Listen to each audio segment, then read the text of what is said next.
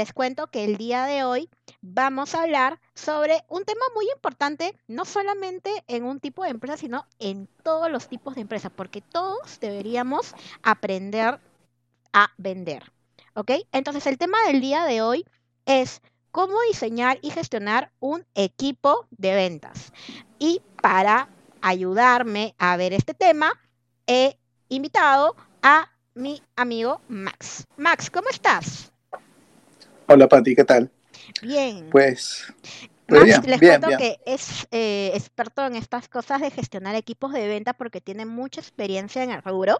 Y pues vamos a discutir aquí algunas de las pautas principales acerca de cómo crearlo y también manejarlo. Em, dime una cosa, ¿cuál crees que sea uno de los retos principales al momento de poder eh, elaborar el equipo y manejarlo, Maxito? Bueno, en general, eh, el, tratar con personas es complicado. Y trabajar con vendedores más aún. Ya que un vendedor de por sí tiene características especiales. Sí. Este, tiene las habilidades blandas este, muy desarrolladas y, también tiene carencias en otras cosas, ¿no? Algunas cosas técnicas eh, les cuesta un poco más. Así que el saber gestionar estas, estas habilidades eh, es muy importante y eso ah, lo hace creo que más complicado que administrar un personal en un área operativa, ¿no? Claro, porque de todas maneras eh, cada persona individualmente es un mundo eh, y también cómo va a reaccionar a diferentes estímulos también es eh, importante para poder em, aplicar todo lo que es la planificación y el manejo de las ventas, ¿no?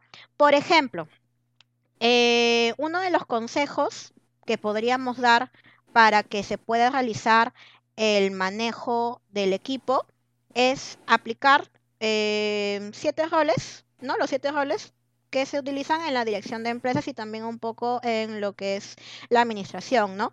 Plantear objetivos, planificación, organización, medición, animación, capacitación y autogestión, que em, sí son tareas esenciales para lo que es un director de ventas. Una pregunta, Max, en cuestión de animación, ¿qué me podrías decir con respecto a ese rol? Bueno, el tema de animación es tener motivado al equipo. El, motivar a un funcionario comercial o a un vendedor, o como quieran llamarlo en estos tiempos, ¿no? O sea, ahora es vendedor, funcionario comercial, asesor comercial, key account, tantos nombres que, claro. que depende de la organización, su volumen y su especialización puede adoptar. O cómo vendan el puesto también. O cómo vendan el puesto, que dicho sea de paso, en estos tiempos, el nombre del puesto es prácticamente directamente proporcional a tu sueldo. Exacto. O sea, si te, si te dicen vendedor, es un sueldo. y key account es otro. Y key account es otro sueldo. Exacto. Algo así de simple. Y es básicamente lo mismo. Y, te dan cierto, claro, pero, pero es cierto que te dan ciertas habilidades y también tus responsabilidades cambian, ¿no? Claro. Eh, entonces, ¿cómo motivas a, a, un vendedor? Depende mucho de, de qué características tenga tu fuerza de venta.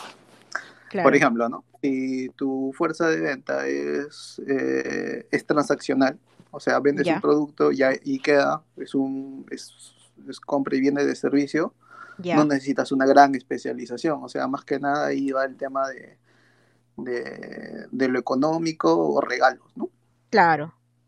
Mientras que, por ejemplo, si es un, un tema profesional, alguien que tenga una carrera o o, que, le, o, que, o que tiene ambición a este, tener una, una línea de carrera, tal vez. Una línea de carrera, un mayor perfil, o sea, uno, una persona que esté creando su marca busca cosas que alimenten, a, lo alimenten, ¿no? Claro. puede ser un tema de capacitaciones, este, cursos, o sea, logras tu objetivo y sabes que tu maestría, la empresa te lo asume el 30%. Claro, hay muchas empresas que eh, lo ven eso como una inversión a largo plazo, ¿no? Lo que son las maestrías para sus empleados, lo que son de repente los doctorados, los cursos, especializaciones, porque de todas maneras esa información queda para ti, ¿no? Ya de todas maneras estás invirtiendo en tu trabajador y en lo que te va a rendir luego, pues, ¿no? Claro, y aparte de eso, de esas cosas que son a veces individuales, es muy importante la, relación en el grupo. Por ejemplo, te comento, en la, empresa donde estoy ahora, eh, algo habitual es, bueno, ahora que por la, por la pandemia no se ha podido, ¿no? Pero algo habitual era tener eh, premiaciones trimestrales. Mm, cada, cada, cada, trimestre nos íbamos a un club, a un restaurante, alquilábamos una casa y ahí íbamos todo el equipo de venta y realizábamos actividades, este juegos, trago, comida, relajo y se premiaban y se premiaban a los a los tres vendedores cada a los tres mejores vendedores del trimestre, ¿no? Claro, eso ya más yendo para la parte de recurso, del recurso humano, pues, ¿no? Porque de todas maneras, este, el showcito vende. de todas maneras, si lo vemos de ese, de ese punto, ¿no? De todas maneras, las personas se sienten motivadas en ser en un momento centro de atención y que se les reconozca. El reconocimiento es básico también para mantener a un recurso humano eh, muy centrado en lo que son los objetivos de la empresa. Claro, y especialmente los vendedores son, eh, son bueno, son prácticamente activos de la empresa muy sensibles. Un vendedor tiene información un buen vendedor llega a captar una llega a captar una cantidad de clientes con un cierto nivel de, compromiso con ellos y si se te va el vendedor, se te puede ir al cliente. Sí, claro, porque al, al final de, todo ellos son la puerta que abre tu venta. Recuerdo, claro, nosotros. recuerdo un caso en una empresa, este, bueno, que tú también la conoces, que los vendedores eh, trataban de dar y llegar hacia la otra persona, hacia la otra persona, hacia el objetivo de la venta con merchandising. Y parece, parece mentira que uno de repente en el área comercial o en otras áreas dicen, pero qué, ¿para qué necesitan tantos lapiceros? ¿Para qué con la marca? ¿Para qué necesitas tantos calendarios? ¿No? Pero parece mentira, el merchandising es un gran gancho para que los vendedores puedan abrir esa pequeña puerta y entrar y, tener este cierto nexo con la gente a la que le van a ofrecer el producto o servicio. Mm, es cierto, es cierto. Es, esto va directamente proporcional al tema de, de, lo que vendes y de las habilidades del vendedor, ¿no? Claro. Es como decir, es, a cualquier persona le gusta que le regalen algo. Claro. Sobre todo si es bonito. es eh, algo bonito y te lo regalen y, a ti como cliente te suban el ego, te mm. gusta. Claro. Y ahí también, claro, y eh, este, disculpa que te corte, ahí también vamos al siguiente rol que viene a ser la autogestión, porque qué importante es de que un vendedor pueda poder, este, pueda poder, lo siento, pueda, pueda, este, pueda gestionarse de esa manera, ¿no? Porque hay perdonadores que tú tienes que decirle exactamente qué es lo que tienen que hacer, ¿no? Haz, esto, esto y esto, y eso y eso lo hacen. Pero hay vendedores que se autogestionan, se ponen metas, hacen una cosa, una otra, innovan, ¿no? Y eso también es algo bien importante. Es, es cierto, eh, la autogestión ya se logra con el paso de, cuando el vendedor ya llega a adquirir una cierta, este, un cierto compromiso también con la empresa, ¿no? Y también para, sus objetivos, porque ve que le van a, le van a ser retribuidos de alguna manera. Claro. Es el empoderamiento, es el empoderamiento, pues, ¿no? Claro, el empoderamiento vendedoril. esto, esto, el darle, darle libertad a tu vendedor es muy importante. Ahora eh, he escuchado, por ejemplo, de que hay, ciertas empresas que a sus vendedores los tienen controlados al milímetro. O sea, prácticamente le ponen un, un, GPS y le dicen, oye, ¿sabes qué? Tus visitas, debes hacer 20 visitas al día o tienes para este día 10 visitas. Claro. Y esas 10 visitas a tal hora debes estar en tal punto, a esta hora a tal punto. Claro, claro. Sí, y eso es Ajá. Y, o sea, llega a ocurrir tan maleado, que eso a mí me sorprendió, que, que está haciendo una venta en un punto y lo llaman y le dicen, oye, ¿qué estás haciendo ahí? Estoy, estoy cerrando la venta. Ya, pero a esta hora debiste estar en otro punto y veo que estás en el mismo. O sea... Ese es demasiado maleado. o sea, es demasiado maleado, pero la tecnología también eh, mal administrada te provoca estas situaciones, ¿no? Y provoca que a un vendedor, o sea, lo estrese. Claro. Y, un vendedor estresado se te va. Y la mm. rotación en un, en, un, en un, puesto de venta es algo que no se quiere. Claro. Porque de por sí un vendedor en cualquier empresa tiene un buen sueldo. Sí. Claro, más, más los bonos, comisiones, todo lo que se le da. Los bonos, comisiones. Te cuento a ver un caso, eh, un caso que me pasó en la empresa donde estoy ahorita. Ya. Algo muy curioso. Ya. Se sale, eh, sacan un vendedor, ingresa uno nuevo, un senior. Ya. Para que llamamos eh, en la empresa donde estoy, los clasifican por funcionario junior, senior y de determinado sector. Ya. Contrataron a este, a este, señor, un senior. Entonces, lo normal en la empresa donde estoy es que ingresas y te damos un mes de capacitación. Ya. En un mes de capacitación, como que no ves clientes, te empapas de la empresa, las tarifas, las áreas, técnicas de ventas, etc. ¿no? Técnica, capacitamos, todo. Bacán. ¿Quiénes somos? Y, después, y después ya entras a la cancha, ¿no? Claro. Y resulta que este pata estuvo el mes, el siguiente mes vio su cartera, el siguiente mes reemplazó a otro funcionario que se fue de vacaciones. y, el tercer y el cuarto mes se fue. Ah. y alucina que, por ejemplo, por ejemplo, ya. Eh, Debe haber dejado colgadas un montón de gente. Pero aparte de eso, te menciono los riesgos para la empresa. Ya. Eh, ese, este vendedor, eh, digamos, la empresa tiene por política que un vendedor cuando ingresa tiene los tres primeros meses de comisión asegurada. Ya. ¿Ok? Entonces este pata se quedó los tres meses y los tres meses cobró el máximo de sueldo que puede cobrar. ya. Aparte de esto, eh, se le da un, se le da un, un, importe de mantenimiento anual para su auto. ¿Ok? Ya. O sea, para que durante el año distribuye ese monto para reparaciones que se den por, por actividad, pues, ¿no? Y este pata se sopló sus, todo el saldo del año en esos tres meses. Palomilla. Y, también le dan, le dan un saldo, un saldo, un, un bono de combustible. Claro. Y lo llenó toditito. O sea, se, cobró lo máximo que podía cobrar en tres meses y luego se fue. Y listo. Qué cacahuate. Por no decir otra cosa.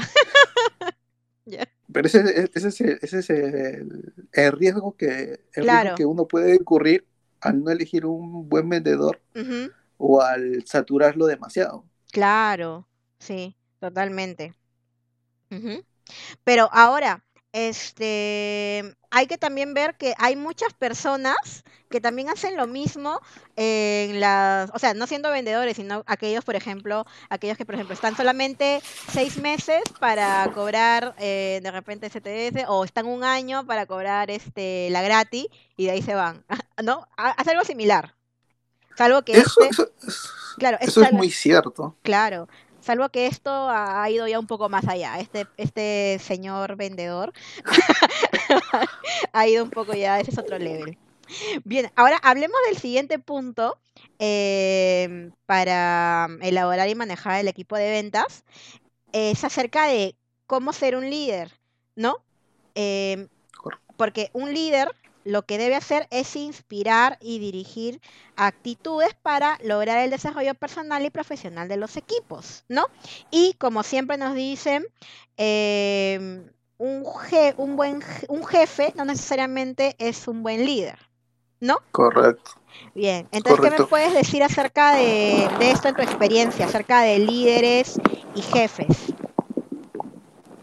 Bueno, eh, mi experiencia Eh, bueno, en la empresa donde he estado, donde tú también has estado. Ya. Eh, Cuando hacemos un, ejemplo, pero así, era, era, era, era, eran, eran más que nada jefes, ¿ya? Claro. Jefes, ya, que están ahí. Había un líder, había un líder. Uno. Bueno, pero como. Como que hay mitad, mitad. Es, indiscutible, la verdad, para mí.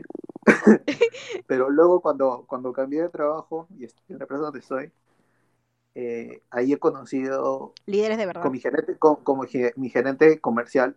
Ya. O sea, el, primer momento que lo, que lo traté, me gustaron muchas cosas de él, ¿ya? Y no lo digo por, por respeto físico, sino por su... Ah, bueno, ok. Sino, lo digo por su por sus tratos, su técnica, su forma de ser, lo analítico que era. Y mira tú cómo es la vida, que ese patita ¿Ya? Ahora es gerente general. Mm, claro. Normalmente los... Gerente comercial pasa gerente general. Claro. Y, un poco ha sido, y bueno, y todo ha sido a pulso de esfuerzo y todo lo que ha tenido, porque sí ha sido un líder. Claro, porque hay que, hay que ser, hay que ser este, honestos. En, en esta vida eh, hay muy pocas personas que se pueden ganar eh, cosas a pulso, porque normalmente, no en todas las empresas lo digo, ¿no? Pero normalmente viene el popular tarjetazo, el popular voy a poner a mi amiguito, eh, o cosas así, ¿no? Pero en este caso me da gusto de que haya podido llegar por sus propios méritos. Está muy bien. ¿Y qué, qué diferente veías, por ejemplo, en esta persona líder con la otra persona a la cual nosotros conocemos? Eh, el jefe. Es que, eh, bueno, primero, eh, como que hay, en estos tiempos amerita que no solamente un líder sea el tema de que motive y te diga cosas buenas y, lo, que, lo que tengas que hacer y ahí queda, sino también influye bastante su experiencia en el hecho de que él en algún momento ha estado en tu lugar o, tiene conocimiento íntegro de la cadena para hacer las cosas. O sea, si por ejemplo, ¿no? Este, tú podrías florear a tu jefe diciéndole, ¿sabes qué? Lo que me estás pidiendo es una, te lo hago en un mes. Pero, pero si tu jefe en algún momento ha hecho algo similar a lo tuyo, sabe que eso no se demora un mes. Claro. Se demora una semana o se demora cuatro días. Claro. Entonces no lo puedes florear. Entonces, e, ese tipo de, de, habilidades o responsabilidades que pueda, que tiene esta persona, también hacen que, que llegues a tener esa admiración, ¿no? Porque, claro. Eh, porque sabes que esa persona ahí no está por, por, como tú dices, por tarjetazo. Claro. Está por su esfuerzo, está porque conoce lo que hace, sabe por qué lo hace. Y también, y, y si en algún momento, por ejemplo, ¿no? Este, eh, está dispuesto a, pedirte, ¿tú qué opinas? ¿Tú qué propones? ¿Qué, te parece esto? ¿En qué lo mejorarías? O sea, si está dispuesto a decirte eso y que cuando algún momento se haga las cosas mal, te diga, ok, no te preocupes, tranquilo, este, lo, lo, vemos, lo vamos, lo vamos a resolver. Ese tipo de, detalles, de que en el momento que cierres una negociación muy jodida de tres años, te llame a su oficina y te diga, oye, ¿sabes qué? Buen trabajo, eh, y te da la mano y te abraza, o cuando lo ascienden te reconoce, o sea, son gestos de personas que, que realmente te motivan y no es necesariamente económico, ¿no?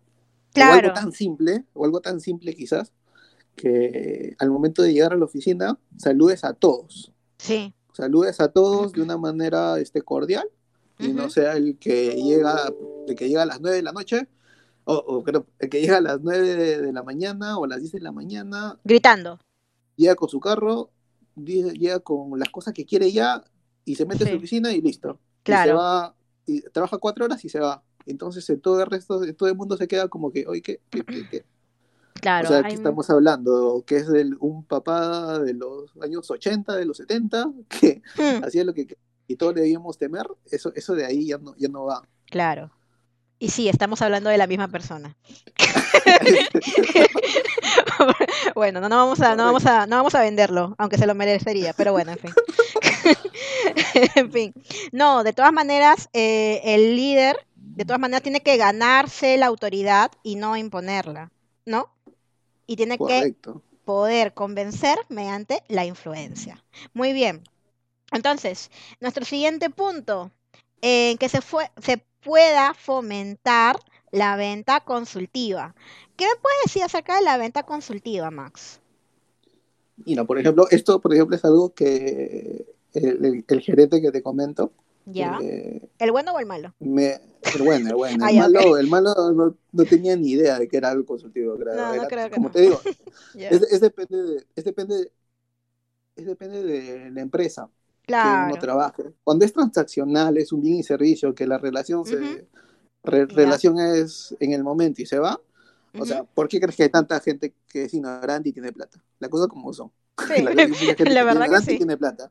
Claro. O sea, porque, No, pero hay gente que tiene, claro, pero que hay gente que, que se podrá decir, entre comillas, ignorante, pero este, es que se ha esforzado y tiene criterio. O sea, yo creo que más que nada también aquellas personas que tienen eh, dinero, pero que de repente no han tenido una formación suficiente, pero tienen criterio, tienen punche, tienen ganas de trabajar. Pero hay, gente que simplemente como que más y ya está.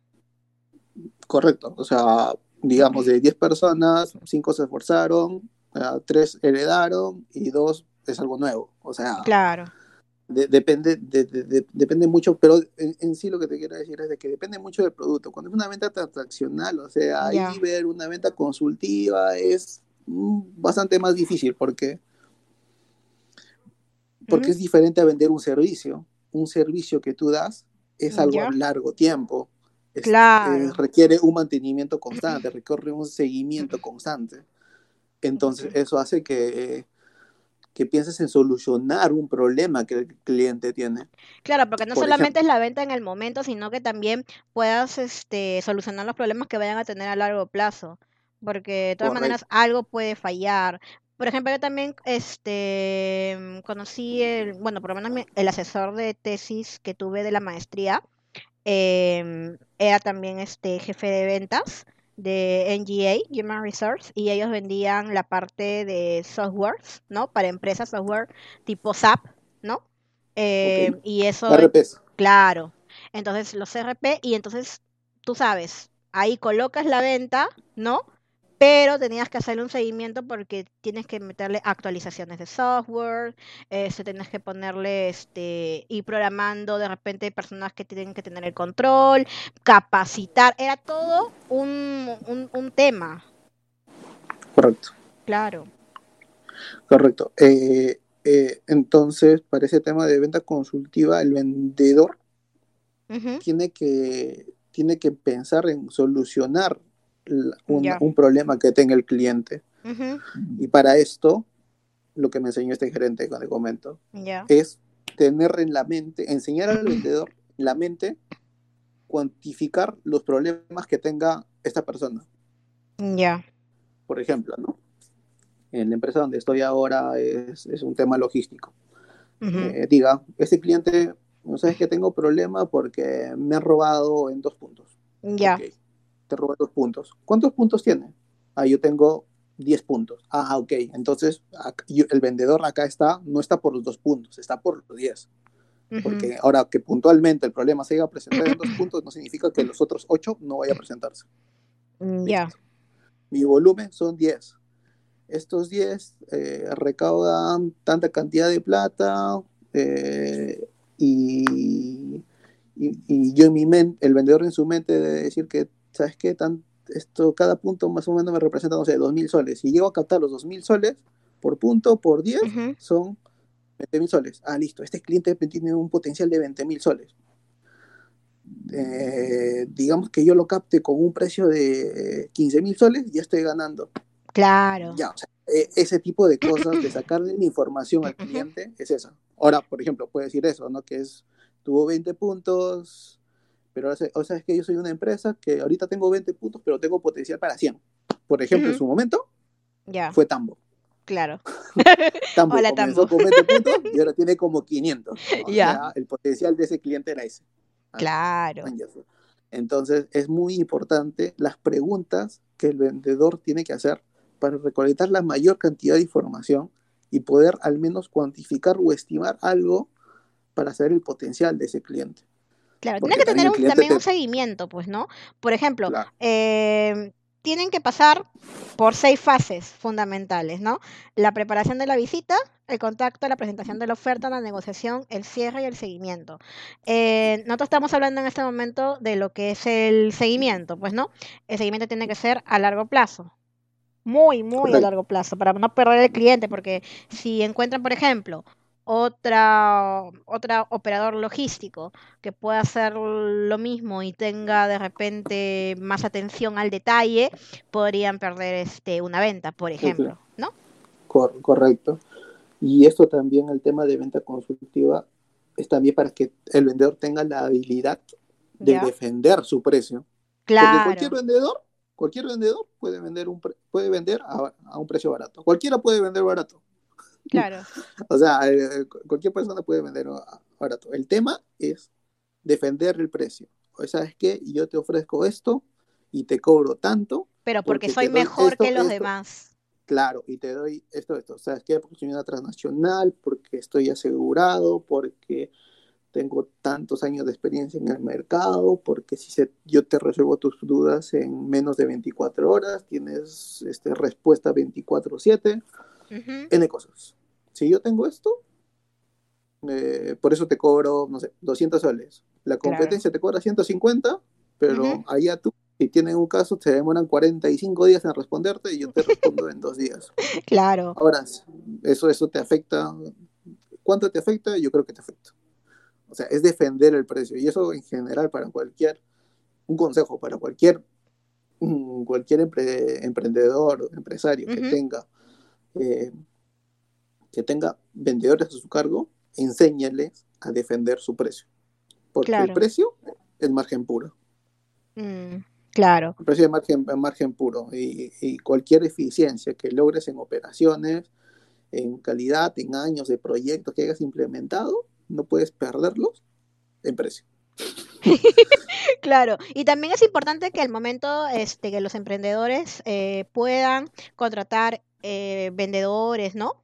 Eh, puedan darse cuenta que estas personas eh, tienen que contar necesariamente con habilidades blandas, con empatía, con inteligencia emocional, interpersonal, interpersonal. ¿Por qué? Porque tú puedes tener un millón de títulos, un millón de estudios, que puedes llevar un montón de cursos, pero si tienes tu cara mm, de topo, no, no vas a llegar a ningún lado, ¿no? Porque que tienes, que tienes que tener empatía de todas maneras, tienes que tener empatía de todas maneras.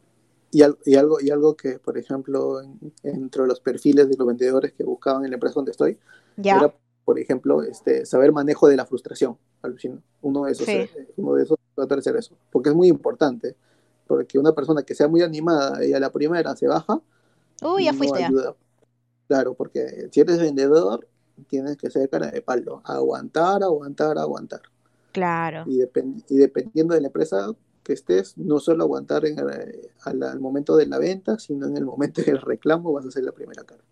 Claro. Y eh, con eso nos vamos al siguiente punto, que los vendedores deberían vender para poder fidelizar, ¿no? Porque las cuatro fases de todo proceso comercial son atraer, vender, satisfacer y fidelizar, ¿no?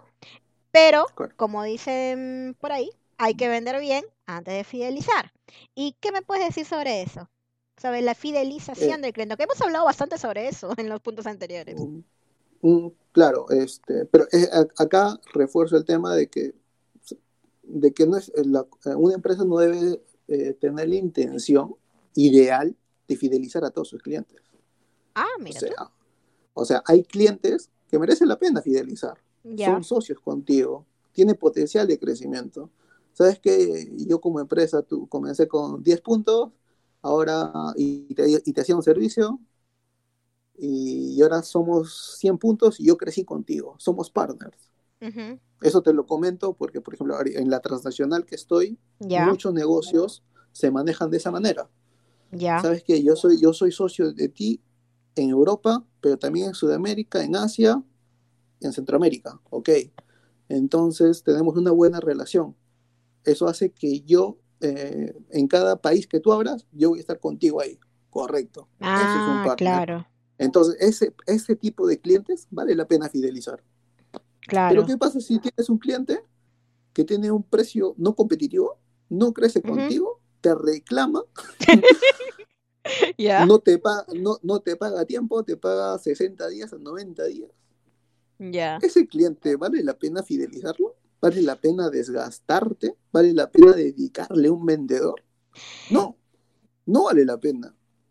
Claro, monetariamente no, vale la pena, pero a ver, no, vale la pena monetariamente, ni emocionalmente, ni a nivel de costos, ni nada. O sea, cuando un cliente hace un reclamo, ¿sabes cuántos costos genera? ¿Cuántas áreas operativas intervienen en solucionar ese problema? Claro. te entiendo, te entiendo cuando tengas una diferencia de un reclamo de 2 millones de soles. Pero si te reclaman por 50 soles, ¿vale la pena? bueno, entonces, claro, entonces por eso es que también para que puedan entender los que nos están escuchando, es que a veces los bancos o, este, también las empresas logísticas dividen a sus clientes, ¿no? Cliente premium, cliente empresa, cliente tal, ¿no? Hasta en las ventanillas nos, nos damos cuenta de eso. Correcto. Es como, como, como, que se resume en esta plaza, en, esta pequeña frase, ¿no? Sin clientes no existe la empresa, pero también es, es pertinente saber a quién llamar como cliente. Claro. No, No, no, es, cuestión de captar la mayor cantidad de clientes desesperadamente, bajarle precios entre todos. ¿Por qué? Porque, porque ¿qué ocurre? Que los clientes hablan entre sí.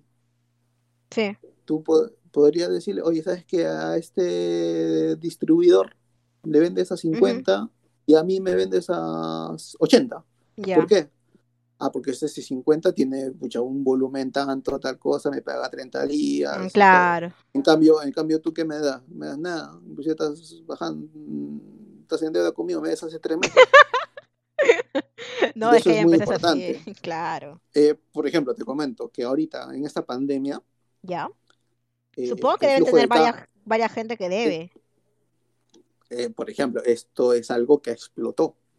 Oh. ¿Por qué? Porque en estos tiempos el flujo de caja es importantísimo. ¿Por qué? Porque con eso se pagan los sueldos. Exacto. Entonces, como que normalmente había clientes que debían un montón y normal, porque se pagaban al mes siguiente, o si no al mes siguiente, o si no al mes siguiente. Pero ahora con todo este tipo de movilización que hacen, saltaron y saltaron todos los que no pagaban. y ahí es simple, esta carga de cobranzas se ha tenido que cargar al área comercial. por, qué? Como pérdida. Es, es, es, es, debatible ese discurso, porque para algo mm. existe un área de cobranzas y que lo chanten a comercial es otra cosa, pero bueno, la cosa es que está ahí. claro. Entonces, entonces eh, parte de las ahora del, de los indicadores de un funcionario comercial es que los clientes tengan el menor periodo de deuda posible. claro, es un buen Cliente que, cliente que no te paga, o sea, solicita un servicio y vemos que tiene una deuda, no te hago el servicio. Mm, ya. Y, y, si, y, si, y si sigue pasando el tiempo, ¿sabes qué? No te, te, te, te quito, o sea, se anula nuestro contrato y listo. O sea, a ese nivel hemos llegado por, por ese tema de la pandemia. Y mm. ahí, por, por esto refuerzo el tema de que no necesariamente debemos tener miedo a perder clientes a veces es un poco va en contra de todo lo que claro, dice, todo es como un poco tabú, ¿no? Porque dicen, no, que el cliente tiene que, el cliente siempre tiene la razón, que no sé qué, pero hay que tener un poco también, ¿no? No, no, es, no es del todo cierto. Hay clientes y clientes, así como hay personas y personas. Claro. y hablando de personas, nos vamos al punto número 5, que es acerca de la motivación del equipo de ventas, aunque de eso también hemos hablado antes, ¿no? Que hay este, maneras, ¿no? Que faciliten, y acciones también, que faciliten su labor y también su motivación. Entre ellas, por ejemplo, que le definas con claridad las funciones a realizar, porque de repente no, no es solamente agarrar y decir, ya anda, vende. No, pero dile cómo lo tiene que hacer, dale las herramientas, ¿no? Después, Correcto. Eh, lo de marcar objetivos alcanzables también es importante. Eh, ¿Cómo ves el tema de los objetivos alcanzables, este Max? Eh, por ejemplo, un objetivo, eh, cuando a un vendedor este, se le puede medir por, bueno, KPIs cualitativos y cuantitativos. Claro. Los cualitativos básicamente es en la venta y que tengas venta o cantidad de visitas y que estos objetivos tengan una justificación, ¿no? Porque, porque los vendedores para unas cosas pueden ser las personas en general.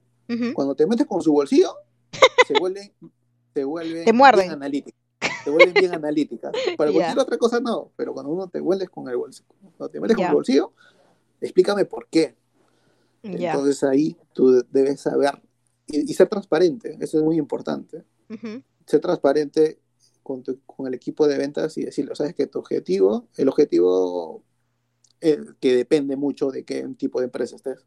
Claro. Porque si digamos estás en una empresa este, local, eh, una pequeña, este, la empresa es la que pone el objetivo y se reduce dependiendo, ¿no? Claro. por ejemplo, yo, estoy en una, ahorita estoy en una transnacional y lo que, el objetivo que te piden es el objetivo que te manda el país matriz. Y tienes que llegar porque tienes que llegar. Y tienes que claro. el ancho para llegar. Claro, y constantemente tienes que estar evaluando los resultados. Correcto, entonces por ahí, mientras todo esté bien, no te dicen nada. Claro. una vez que no, un mes que no lo alcances, te explican por qué, cuándo lo vas a recuperar, qué vas a hacer para recuperarlo, este, qué potencial tiene, N cosas. Sí. ¿Qué me puedes decir acerca del salario emocional? Disculpa que te corte. bueno, bueno, el salario emocional es el tema, es, eh, lo que un poco te comenté sobre eh, reconocer el, trabajo de, del vendedor, no, no de manera económica, sino este, a través de reuniones de la empresa, ante el mismo equipo comercial. Claro. Eh, un aplauso, un buen bien hecho. Por ejemplo, es algo muy común en donde estoy, que en el grupo de WhatsApp digan, hoy se reta venta, ah, bien hecho, felicitaciones, papá, papá.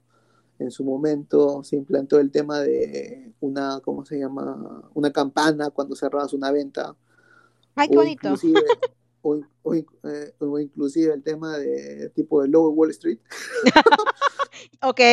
De que, de, que, de que en una premiación el mejor vendedor tenía que tomarse unos tragos al hilo y decir lo que quiera, no necesariamente del trabajo, de nada, sino lo que quiera y lo que quiera.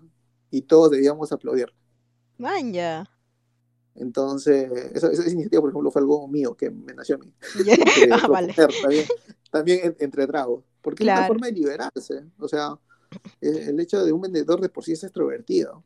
Claro. Y el hacer, y el hacer eso, reforzar eso y recompensarlo, te ayudan a, fortalecer relaciones en el área y decir, ¿sabes qué? Acá me la paso, acá soy libre y no tengo que parametrarme en lo que en las normas correctas, o estoy en un grupo de amigos, no estoy con mi jefe. Claro. eso ha estado implementando la empresa. claro, y eso, es, y eso es parte de también la fidelización de tus vendedores, pues, ¿no? Correcto, que es muy importante. Exacto. Y así como también es importante, y acá venimos con el último punto, el, último, el punto número 6, de medir los resultados correctamente, porque se consideran, como ya habías eh, dicho anteriormente, dimensiones tanto cuantitativas como cualitativas, ¿no es cierto? Correcto. El tema de precios, márgenes, visitas, eh, número de pedidos, órdenes de compra, contactos. Dependiendo, dependiendo de cada empresa, este, tiene detalle de cada uno, ¿no? En algunos casos es difícil entender, en algunos casos es difícil tener margen por cliente, por ejemplo, que es algo ideal, ¿no? Claro. Algo ideal es tener el margen por cliente porque tienes tu costeo por cliente también. Eh, pero la mayoría de empresas tiene a lo bruto ventas y gasto, listo. Ese es mi margen total. No hay más indicadores, es como que hay muchas muchas empresas, ¿no? Eh, que de repente no toman en cuenta lo que son los KPIs indicadores, simplemente están revisando cuánto entró, este, cuánto salió, eh, cuánto vendiste y ya está. Pero hay un montón de dimensiones y de indicadores que te pueden dar información valiosísima. Por ejemplo, este la, mi asesor de tesis de la maestría que te estaba diciendo que vendía software, ¿no? Este, ellos lo que hacían y el, fue parte de, mi, de mi tesis también crear tipo un, un algoritmo, una medición para medir cuánto tiempo se demoraban en cerrar una venta según producto. O sea, eso era una medida que ellos no tenían. A pesar, claro, a pesar de que es algo muy importante, pero no lo tenían. Y es algo muy importante porque va con, con respecto a la gestión del tiempo. Esto, lo que me mencionas, me hace acordar, por ejemplo, aprendí mucho, he aprendido mucho en el trabajo donde estoy ahora. Por ejemplo, lo que hacen eh, los vendedores es que ingresan todas sus oportunidades y es la lógica de un embudo. Claro. Un embudo, tienes un, la parte superior es ancha, que es un montón de oportunidades, pero al final de esas oportunidades, por la parte inferior del embudo, va a salir una que otra goteando. Claro. Así que el famoso embudo de ventas. Cosas metas, correcto. Mientras más cosas metas, algo va a caer, algo va a caer. Claro. Entonces, ese tiempo en que eh, en mi empresa, por ejemplo, en la empresa donde trabajo, por ejemplo, es de 90 días, ¿sabes qué? Si si tu, si tu oportunidad no ingresa en 90 días, tienes que descartarla e ingresarla de nuevo. Y es así, ¿no? No puedo tener, antes, cuando ingresé, tenía oportunidades de medio año. O sea, puta, medio año y no cerraste nada. Entonces, nada, estás, inflando tu número. Claro, pues. Y también el tema de los indicadores cualitativos también son muy importantes. Este, La relación con el cliente, tenerlas mapeadas. El cliente si es este, es socio, como te he mencionado antes, si esta vez este, alguien que te tantea y en el momento que menos te lo esperes, se puede ir con la competencia. Claro. O también hay clientes que son fan de la competencia y que, digamos, a nivel corporativo está trabajando contigo, pero el usuario quiere que trabaje, está más contento trabajando con tu competencia. Y tú como y el vendedor va al cliente y tiene que tragarse todos los reclamos que, que tiene sobre tu servicio y decir, ¿sabes qué? tu competencia lo hace mejor, tu competencia es esto, tu competencia es el otro. Ese es ese usuario. De, bueno, en parte retroalimentación, en parte. Claro, en parte, en parte de retroalimentación, oportunidades de mejora, pero va lo mismo que te digo. Hay clientes y clientes. O sea, si tienes un cliente que te reclama así, y ponte que es un, un grifo chiquito, ya. Y, te reclama tanto, ¿sabes qué? Vete con tu grifo y le hablamos. a la mala, ¿no? a la mala, o sea, tengo, mira, por atender a tu grifo, no atiendo a todos los grifos Cuesti. por atender a tu grifo, que se demora tres horas en atenderme, eh, no cumplo con el indicador de Cuesti de atenderlo en menos de hora y media. Porque este, tu, tu, tu, punto me retrasa. Entonces, eso también parte de indicadores de que, sabes que con tus clientes que son socios, que son partners, que van a crecer, a ellos debes enfocarte, y, pero también debes tener claro qué margen te dan, ¿no? Claro. Entonces vemos aquí eh, la, la, importancia de poder dividir y este, agrupar a lo que son tus clientes, ¿no? Y supongo que también en la empresa donde estás, eh, por ejemplo, los vendedores que tienen los mejores indicadores van con las empresas más, más, este, más grandes o las que le dan mejor margen o las que tienen este oportunidad de crecimiento y los que de repente tienen los menores indicadores van con las otras empresas. Correcto. Este, ya. Ah, ah, explicándote un poquito, por ejemplo, cómo la estructura donde estoy. Ya. En, tu programa, en tu programa anterior mencionaste la estructura de la otra empresa, sí. es bastante desordenada, porque es geográfica, por producto, por, exacto. por zona, sí, incluso. Hay muchos. en, mi, en el caso donde estoy, eh, ¿Ya? Eh, ha cambiado, ha cambiado durante el tiempo, ha cambiado de una y otra forma. Primero era por, por sectores, no, primero era por eh, como que, vendedores de mantenimiento y luego había vendedores penetradores que le llamaban, que eran los que captaban lo nuevo. Ya. Y luego otros de televentas. Claro. Luego, luego, y también en paralelo había un tema de regiones sur y norte. Claro, es que en verdad lo que yo pienso es que vas eh, dándole vendedores a cierto cliente también según el ciclo del mismo producto del cliente, pues, ¿no? Porque como, así como hay un marketing de, de ¿cómo se llama? Mm, de crecimiento, un marketing de mantenimiento, ¿no? Y todo eso, también supongo que te, habrá cierto tipo de vendedores para cada etapa del, del cliente, ¿no? ¿Es así o, me equivoco? Sí, claro, claro, claro. Este, tú en un momento mm, te pones en el ejemplo de una pequeña distribuidora que, que en un momento vendes en un mercado y luego tienes que vender a, tiendas por departamento. Mm, claro. O sea, o sea, es el perfil con el que negocias hace que tu vendedor tenga otro perfil. Claro. Entonces, a medida que ha ido ordenándose en realidad esta, esta empresa, eh, ahora se encuentra en un tema de que, ¿sabes qué? Hay sector empresarial, financiero, televentas y pyme. Mm, ya, claro, es un poco más. Se, se, distribuye el volumen. En sector financiero hay senior y junior. Los senior se cargan de los principales bancos y los junior de los otros clientes financieros. Claro. Los empresariales seniors de los principales clientes empresariales y el resto de los menores. Y en televentas y pyme, ya todo el resto, el volumen. Claro, listo. Es decir, de, una, de una cartera de 700 clientes o 800, 500 son televentas y pyme. es la fuerza empresarial, eh, la fuerza de, pyme, la fuerza de pyme del Perú. Claro, es la fuerza de pyme del Perú, que en realidad son un montón de clientes que te friegan hasta por tonterías. Pero no todos, por favor. no, no, no, no, todos. O sea, es, es, es, es, que también va de acuerdo a, a que a, no solo el tema de fidelización, también va un tema de asesoramiento, ¿no? Claro. a, veces, a veces el cliente piensa de que, oye, pucha, tengo que contratar este servicio porque ya, pues, ¿no? Lo necesito. Pero también hay que venderle que por qué lo hace. O sea, es que haces esto por mayor seguridad, porque te va a traer tales beneficios, vas a tener menos errores y cuantificar este beneficio. El tema del, valor que el cliente percibe, porque al fin y al cabo vendes eso. Eh, en una venta es el valor que el cliente percibe de tu producto o servicio. Si eso no le, no sé, si él gasta, gasta un sol y recibe 50 céntimos adicionales a ese gasto, ya está ganando eso. Mm, sí, pues. Bueno. Entonces, e-, e-, ese, tema es muy importante, saber el tema del valor que le das. En general, para cualquier venta, es ser conscientes del valor que le estamos dando. Si no tienes eso, no vas a llegar al cliente. bueno, entonces, eh, resumiendo yo todo para cerrar, eh, tenemos seis ideas que hemos desarrollado acá a lo largo del programa. El primero es aplicar los siete roles para la dirección de ventas, que es el planteamiento de objetivos, la planificación, la organización, la medición, la animación, la, la capacitación y la autogestión.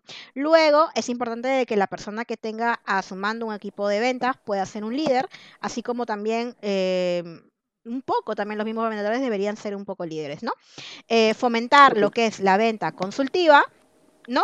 Vender para fidelizar, motivar a tu equipo de ventas, medir los resultados correctamente. Creo que eso vendría a ser todo y quiero agradecerte por todas las experiencias que nos has contado. Eh, me parece que ha sido muy fructífero y que las personas que nos están escuchando les va a abrir un poco más la mente de lo que en verdad está em, en el tema de poder diseñar y gestionar el equipo de ventas. No es solamente contactar con personas que de repente vendan y tú crees que ya está poniendo dos personas que vendan, pero tienes que tratar de buscar las personas correctas, porque, como dicen, lo barato que sale caro en, algunas, en algún momento. ¿No, Max? ¿Algo que quieras decir para poder cerrar?